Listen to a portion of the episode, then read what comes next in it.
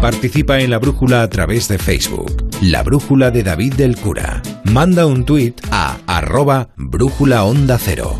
Participa en la brújula a través de WhatsApp. Deja tu mensaje de voz en el número 608-962-492.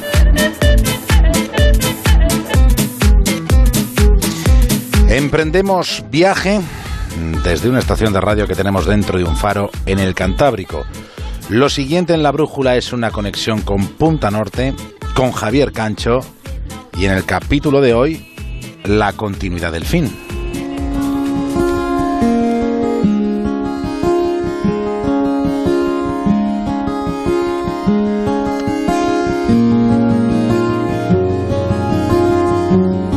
Aquello comenzó al inicio de esta década. Joao Pereira se había ganado la vida como albañil, pero en el 2011 ya estaba retirado, porque los albañiles también se retiran, aunque sigan haciendo eso que se llaman chapuzas. Qué injusto, ¿no? Que se llamen chapuzas esos trabajos que en ocasiones son puro y generoso esmero.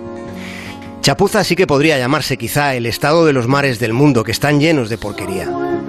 En uno de aquellos días, en uno de esos mares, Joao Pereira se encontró en la playa brasileña de Proveta, se encontró allí con un pingüino. Era un pingüino sin blanco porque tenía el cuerpo recubierto de petróleo. El animal estaba a punto de palmarla. Joao Pereira lo limpió, lo alimentó, hasta que poco a poco el pingüino se fue recuperando del calamitoso estado en el que había sido rescatado. Los dos seres vivos se comunicaron durante aquel tiempo, que fueron meses. Joao Pereira convivía con un pingüino de Magallanes. Aquello resultaba extraño porque ambos eran casi, casi eran como una familia, así que decidió ponerle un nombre y le puso Dindim. Dindim era oriundo de la zona de la Patagonia en Argentina, pero estos pingüinos suelen migrar en invierno hacia el norte, llegar a las costas de Uruguay y al sudeste de Brasil donde las aguas son más templadas. Así que cuando el animal se encontró bien, el albañil lo devolvió al agua. Y desde entonces, cuando llega el invierno, Dindín regresa todos los años a esa playa brasileña de la ciudad de Isla Grande y una vez allí no pasa el tiempo con otros pingüinos. Cuando llega el invierno, Dindín comparte su tiempo durante meses con el tiempo de un hombre llamado Joao Pereira.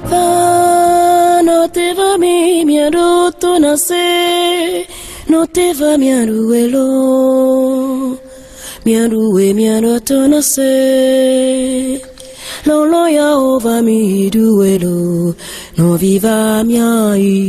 no.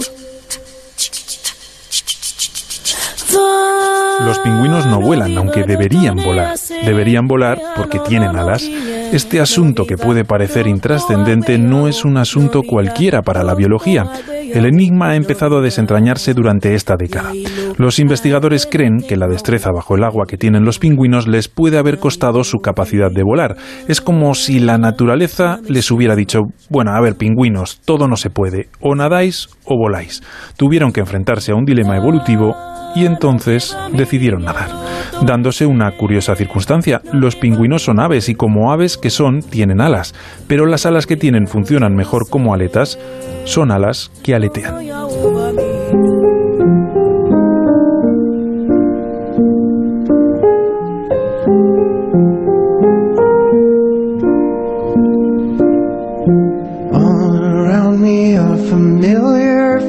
Se llama Hassan al contar y no puede volar.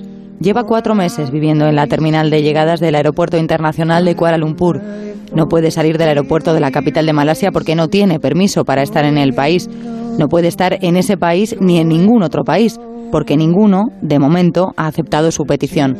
Es solicitante de asilo y lo es porque casi deja de ser cuando vivía en su país, en Siria, donde consiguió dar esquinazo a la muerte. Ahora vive en una de esas esquinas de aeropuerto, a la espera de que su situación levante el vuelo.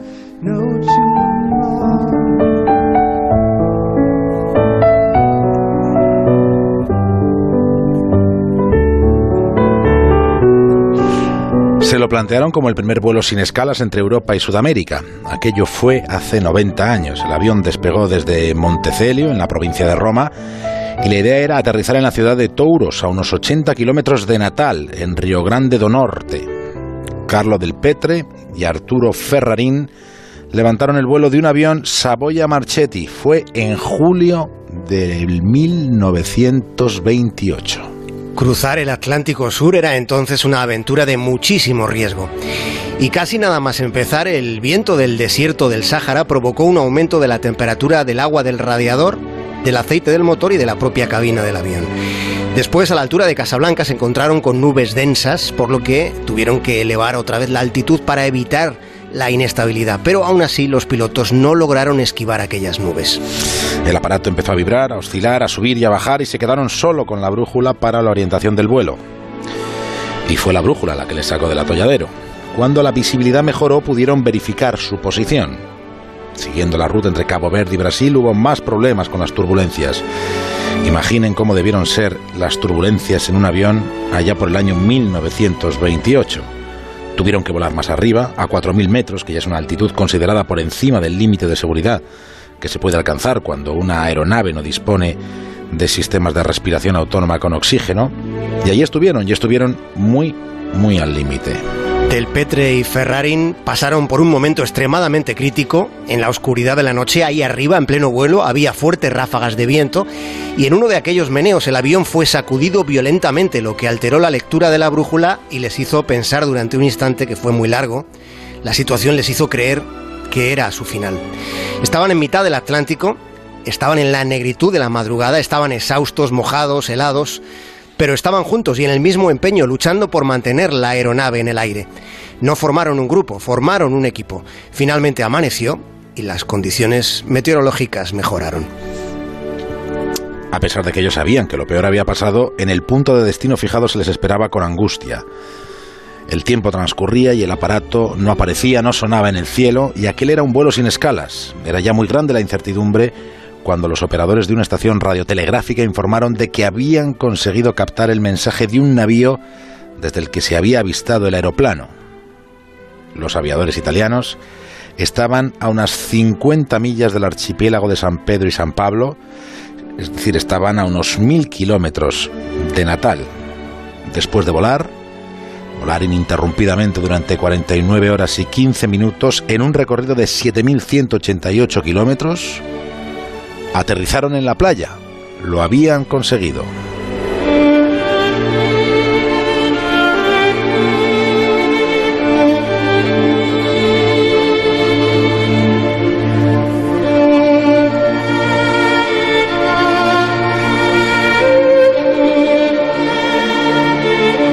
Sin embargo, si algo enseña la historia es que suele haber reversos.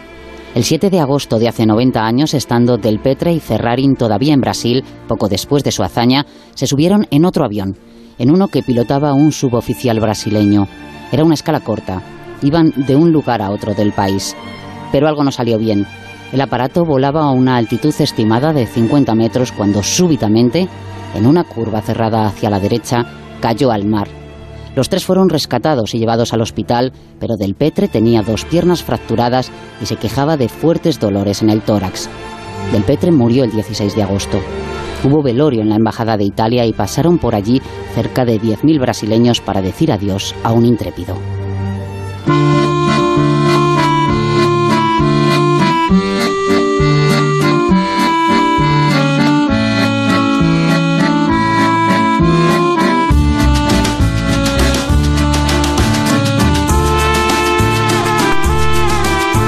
Decía un boticario, sabio boticario a principios del siglo XIX, que reírse es la medicina más barata. Varios estudios constataron alguna centuria después que reírse puede reducir la producción de la hormona del estrés, el cortisol, y puede disminuir la tensión en el corazón. Además, reírse baja el nivel de azúcar en la sangre, promueve su flujo y estimula el sistema inmunitario. En términos de ejercicio cardiovascular, un minuto de risa, uno, equivale a 10 minutos en una máquina de estas de, de, remar, de esas que hay en los gimnasios. Se cuenta también que Isaac Newton solo se rió una vez en su vida. Fue cuando alguien le preguntó de qué servía estudiar Euclides. Euclides, que era un matemático, pero es la sociología la que más tiene que decir acerca de la risa. Los estudios dicen que las mujeres ríen más que los hombres y que ambos sexos se ríen más de lo que hacen los hombres que de lo que hacen las mujeres. Los hombres y las mujeres, las mujeres y los hombres de la brújula. Terminamos el punta norte de hoy lo hacemos con una sonrisa, como lo hacemos casi siempre. Le sonreímos a ustedes y muy especialmente a Gómez, que ha realizado todo este viaje que ha sido parte de la brújula y que lo será hasta finales de julio, hasta el día 27. Así que mañana habrá nuevo capítulo que intentará ser tan especial como lo ha sido este.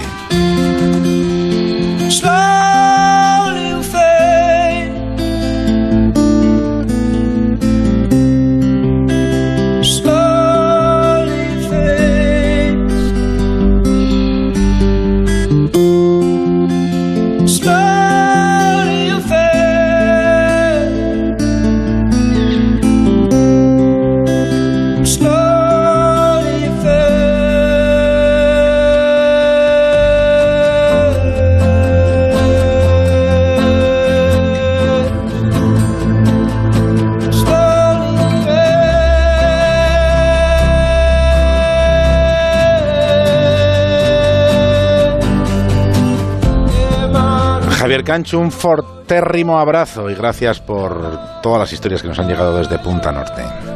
Gracias por la aventura, David del Cura, y hasta mañana, David. Continuará. Onda Cero, La Brújula, David del Cura. Onda Cero Madrid, 98.